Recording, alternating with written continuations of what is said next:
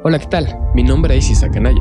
Soy creador de contenido, especialmente video. También hago diseño, un poco de música y a partir de hoy un podcast, que igual es video, entonces se convierte en un video podcast. Actualmente soy un freelancer, algún momento cofundador de una agencia de marketing, editor en un programa de televisión para niños, fotógrafo e incluso reportero de bolsillo. ¿Qué quiero lograr con esto?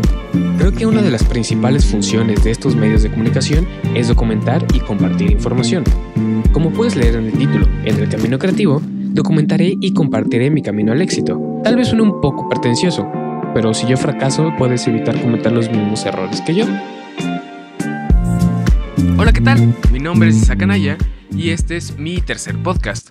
Eh, anteriormente ya había hecho un primero y un segundo consecutivamente y obviamente y me sorprendió muchísimo la reacción que ha tenido las personas. Eh, yo esperaba que eh, dos o tres o diez personas me escucharan como en dos, cuatro meses a lo mejor. O sea, mis visitas han estado incrementando constantemente. Eh, he recibido bastantes mensajes de personas que me descubrieron en Instagram o, o llegaron en podcast o en YouTube y ha sido bastante agradable la respuesta. Uno que otro ha sido un poco hater, como, como en todo. Pero en su mayoría eh, quiero agradecer muchísimo a las personas que me han estado escuchando, que que les agrada mi contenido y que si no me han mandado un mensaje o me quieren decir hola, pues lo pueden hacer. Ya saben, me pueden seguir en las redes sociales, las dejo aquí abajo en la descripción. Bueno, no aquí abajo. Bueno, si estás viendo el video, si lo puedes ver abajo, que claro, si no saben, eh, este podcast también es video, así que si lo quieren ver, pueden ir a mi canal que eh, está en la descripción del podcast o en la descripción del video. Y sí, en la descripción del video está abajo. La semana pasada, como había dicho, esta semana tuve una entrevista de trabajo la cual me postulé ya hace un tiempo. La semana pasada, a principios de la a finales de la semana, me llamaron para ir a una entrevista con ellos.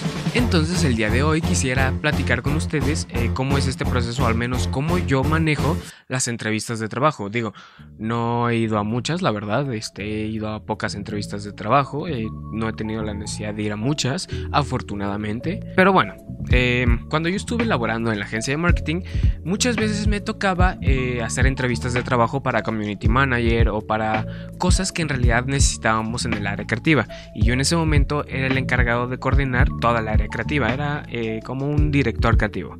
Entonces, eh, si hacía falta alguien de video, alguien de diseño, yo tenía que buscar los perfiles, buscar qué necesitábamos y qué era lo más factible para nosotros. Entonces, la mejor idea fue que yo hiciera las entrevistas. Eh, base a mi experiencia y base a lo que necesitamos dentro del equipo de marketing, me fue fácil identificar ciertas características que las empresas eh, dentro de un equipo de marketing o de una casa productora, de cualquier otro medio por el cual estés trabajando en el ámbito creativo digital, sé lo que están buscando, sé lo que necesitas.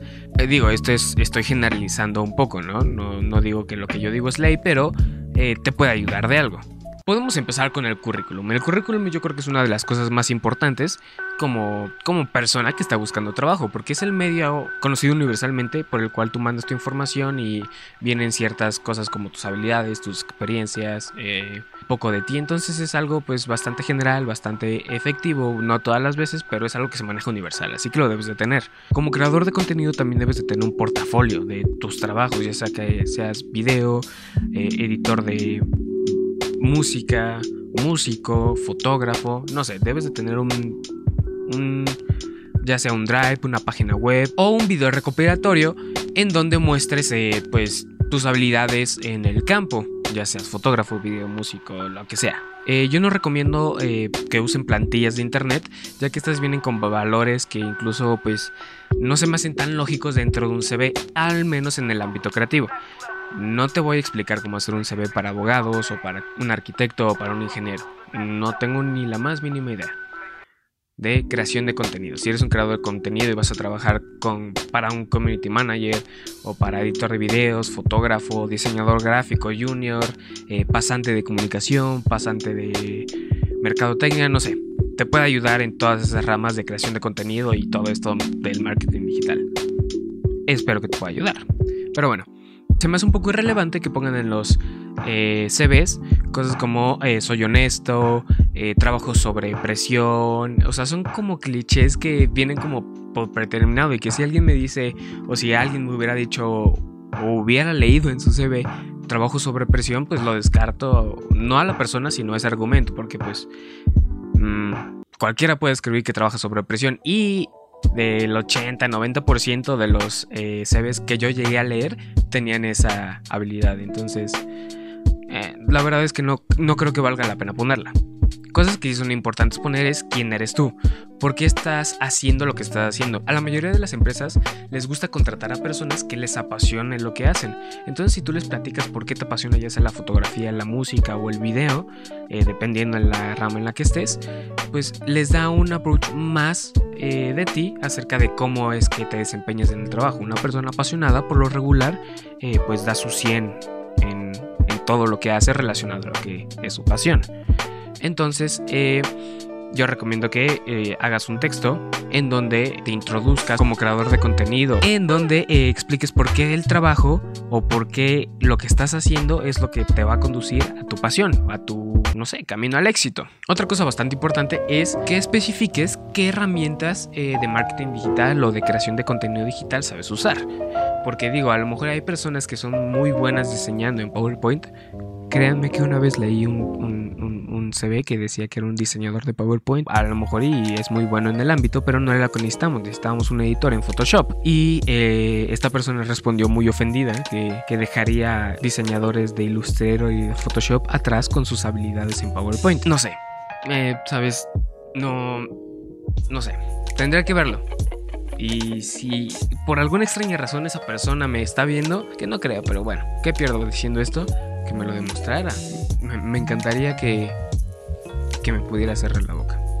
O cambiar mis pensamientos, porque no estoy diciendo nada mal. Pero bueno, si usas eh, Adobe Photoshop, Premiere, eh, After Effects, eh, Final Cut, Motion, Cinema 4D, no lo sé cualquier programa de creación de contenido o lo que uses para trabajar, incluso si eh, en, algún momento trabajas en una agencia de marketing o tienes conocimientos de CRMs, pues lo puedes poner.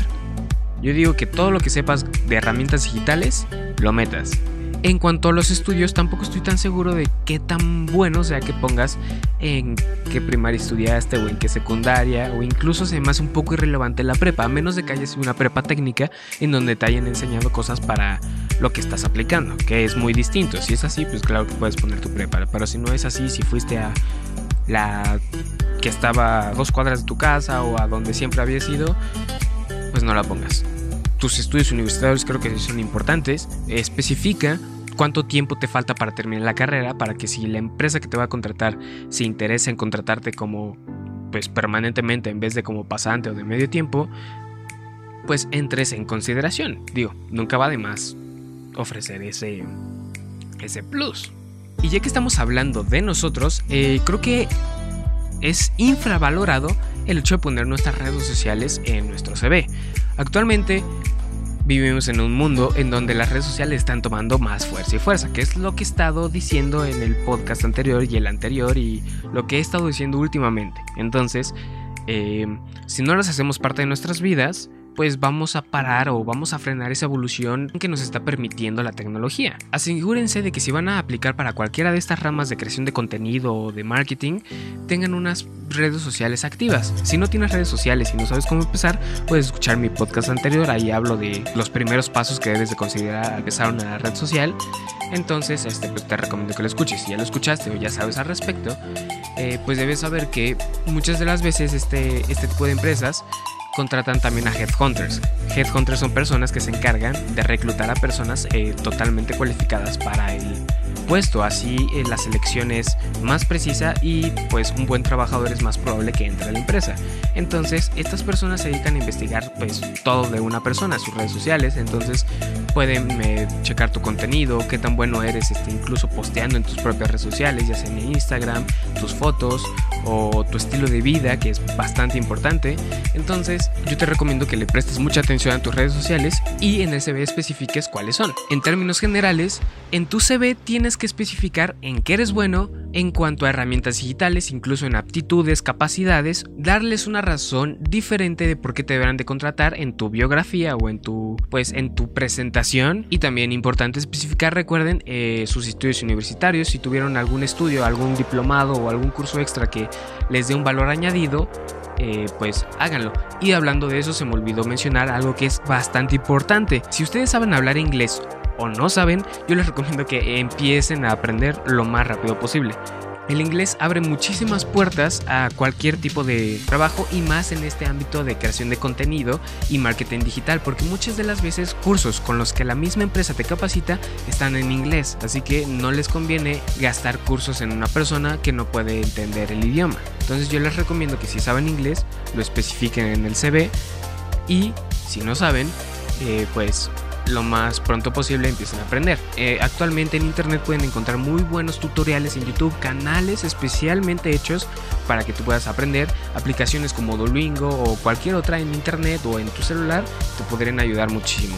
Y pues claro, escuchar y practicar cosas como ver Netflix en inglés o con subtítulos en inglés para que vayas escuchando y relacionando las palabras. Tiene sentido, ¿no? ya tenemos nuestro CV listo. A lo mejor ya nos llamaron para la entrevista y esta es tu primera entrevista. Primero, el ser humano es un ser social por naturaleza, así que sé social, sé presentable, sé amigable. La primera regla y muy importante, no mientas jamás en tu CV ni en tu entrevista. A lo mejor en el momento podría parecer una muy buena idea para conseguir el trabajo, dices, a lo mejor y, me preguntaron si sé hacer esto y no sé hacer esto, pero sé que puedo aprender. Rápido, no lo hagas. Eh, es preferible que digas, eh, pues sabes qué, no conozco esto o no sé hacer esto, pero puedo aprender fácilmente a que digas que sí y a la hora de estar trabajando no sepas hacer nada y no te dé tiempo de aprender o no sepas cómo hacerlo literal porque lleva tiempo aprender eso, pues quedar mal, que te despidan o incluso poder, no sé, lastimar a alguien. nunca se sabe. Así que, pues, solamente no mientas. Este consejo va más de lado para los creadores de contenido. Por lo regular las empresas, cuando quieren contratar a creadores de contenido es porque buscan a alguien joven, alguien fresco, alguien creativo que no tenga la mentalidad pues muy lineal, a lo mejor de un estratega de marketing o de un contador. Quieren algo, alguien que piense out of the box. Entonces eh, trata de ser lo más expresivo posible. Ya no me refiero a que hagas muchas expresiones o que o que hagas muchas caras extrañas, no. Simplemente vas al trabajo en el que vas a hacer lo que te gusta. O al menos algo parecido. O si no es algo parecido, es algo que te va a acercar más a tu sueño. Entonces deberías de hacerlo con la mejor actitud posible, con el mayor positivismo posible, entonces hacerle saber a esa persona que te interesa el tema. Si te preguntan algo, trata de contarles lo más que puedas. No te digo que es un choro mareador, obviamente no, pero es algo que te apasiona, es algo que sabes. Si te van a contratar de fotógrafo y te preguntan acerca de lo que has hecho, pues platícales cada detalle, por qué te gustó, por qué lo disfrutaste, por qué piensas que fue un buen trabajo, cómo mejoraste, qué aprendiste y así ir contando eh, cosas que agreguen valor a lo que tú estás diciendo. No vale la pena decir que a lo mejor yo tomé mil cursos y, que he trabajado en bodas, en eventos y no sé qué, pero solamente mencionarlo, ¿sabes? No haces el mismo engagement. Entonces eso es bastante importante, ¿no? Dar detalles que aporten valor a la entrevista. Por último, yo te recomiendo que si no te llaman después, no te desanimes. No empieces a mandar muchos mails porque eso va a hacer que, pues, pues a nadie le gusta que le llenen de spam su bandeja. Entonces, Sé paciente, si no te llaman, hay otros miles de trabajos a los que tú puedes aplicar. Créeme que trabajos de creación de contenido hay. Y si a lo mejor nadie está contratando, tú también puedes vender contenido sin laborar en una empresa. Pero eso es tema de otro podcast. Por el podcast de hoy, eso ha sido todo respecto al tema, así que todavía no me voy porque faltan las preguntas parroquiales. Bueno, como saben, eh, un par de días antes de que yo empiece a grabar el podcast, hago un Instagram Stories en donde les dejo un widget con una pregunta para que ustedes me pregunten cosas, valga la redundancia, acerca de creación de contenido, de lo que quieran saber acerca de mí. ¿Tienes micrófono? ¿Qué cámara usas para grabar este podcast? O sea, esta imagen que estás viendo actualmente es una cámara Canon T5i. ¿Y con cuál comenzaste? Ah, mi primera cámara era la cámara de Pitbull es que era una Kodak eh, como Point and Shoot que la patrocinaba como Pitbull, tenía un comercial, entonces yo decía que era la cámara de Pitbull. y bromeaba con mis amigos al principio diciendo que era la cámara de Pitbull, que o sea, que él había tocado. Bastante gracioso el asunto. ¿Quién te inspiró a grabar o cómo surgió tu idea? Pues en realidad eh, mi idea surgió hace muchísimos años. Yo me acuerdo que mi mamá en ese entonces se había comprado un celular que era el W600. ¿Recuerdan ese celular que, que se hacía como, no sé, se doblaba así el teclado y la pantalla? Bueno, mi mamá tenía ese y eh, pues tenía modalidad de video. Y en esos celulares eh, recuerdo que en los Sony Ericsson podías grabar y poner pausa moverte y después continuar el video. Entonces yo hacía pequeños stop motions eh, con mis muñecos y hacía que gritaban y platicaban y así. La verdad es que desafortunadamente esos videos se perdieron y pues, no me acuerdo muy bien de eso. O sea, sí me acuerdo que grababa, pero no me acuerdo de las historias. Así pasa. Y yo creo que ahí empezó mi, pues mi, mi amor por el video, supongo. Sí, a partir de ahí hacía videos y videos tengo canales YouTube perdidos ahí en, el, en la historia, pero algún día, algún día. ¿Por qué un podcast? A ver, Víctor, Víctor. ¿No escuchaste mi primer podcast? ¿No escuchaste mi segundo podcast? Si estás escuchando el tercero y no has escuchado el primero y el segundo, por favor, eh, para esto y reza. O sea, ya sé que ya terminó, pero por favor regresa al primero. Gracias. ¿Por qué eres tan guapo, amigo? no sé, la verdad es que la única persona que me ha dicho que soy guapo es mi novia y. Y ya. Mi mamá es de las personas que yo le digo, oye mamá, ¿cómo me veo? Y nunca me ha dicho que soy guapo. Creo que es un trauma que tengo con mamá, pero en serio no es broma. Mi mamá no me dice guapo. Un día lo voy a grabar y le voy a preguntar por qué no me dice guapo. Mejor cámara para street style bloggers. Eh, la mejor cámara que yo recomiendo, que es un redondo de todo, es la 80D de Canon. Si no tienes el presupuesto para un 80D, también te puedes comprar la 70D, que es una cámara, es grande, no te voy a mentir, pero es una cámara bastante versátil, que incluso con un Gorilla Pod la puedes este, cargar bastante bien. Tiene un enfoque híbrido hermoso, una calidad bastante decente y la gama de lentes Canon, que son eh, muy, muy grandes. Y es una cámara que yo creo que podrías empezar una industria con ella. 70D o 80D. Incluso, eh, la verdad también estaría considerando una Sony A6300.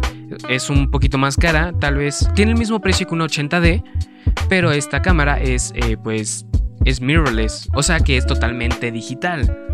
No tiene un sensor de espejo como una 70D o una 80D, graba en 4K, tiene muy buena calidad la verdad y muy buenos, este, muy buenos estilos de grabación, pero em, la gama de lentes Sony es un poco más reducida. Claro, podemos comprar un adaptador para lentes Canon, pero el autofocus no funciona igual y para bloggers es muy importante el autofocus. Así que yo te recomiendo que si quieres ir a la segura, una 80D o una 70D. Si quieres experimentar un nuevo mundo, que la verdad es es el 4K, tienes una computadora lo suficientemente potente como para sacarle provecho, adelante. Y también recuerda que los lentes son un poco más caros. Yo creo que vale la pena. Y bueno, eso es todo. espero que les haya gustado muchísimo este podcast y ya saben que si quieren escuchar más eh, pueden ir a mi SoundCloud o a mi canal de YouTube en donde lo pueden ver en formato de video y en mi SoundCloud pueden escuchar el primero y el segundo. A lo mejor ya tengo el 4, el 5, el 6, el 7 o el 1000, no sé. Pero escucha a los demás o me puedes seguir con más contenido en Instagram, estoy muy activo en IGTV y en Instagram Stories. Y si tienes cualquier duda, comentario sugerencia, me puedes dejar un comentario y mandarme un DM a cualquiera de mis redes sociales. Estoy activo. Recuerda que todo lo puedes encontrar en la descripción. Así que, pues bueno, nos vemos hasta la próxima.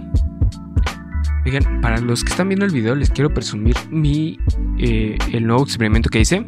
Eso que ven ahí es mi eh, iPhone, pero le puse eh, un lente de esos que venden así, ya sabes, como por separado, lentecitos para pues para teléfono, pero el mío se lo pegué a la carcasa. Y la verdad es que estoy muy, muy satisfecho porque es un lente que tiene un buen, tiene un buen angular, que no es exagerado, no deforma, y aparte este lo convierte en un lente macro. Así que puedo acercarlo a objetos eh, pues bastante cerca y enfoca bastante bien. Aparte se ve cool. Lo único es que pues ya no es ya no es tan cómodo en mi bolsillo. Supongo que lo valió. ¿Qué opinan?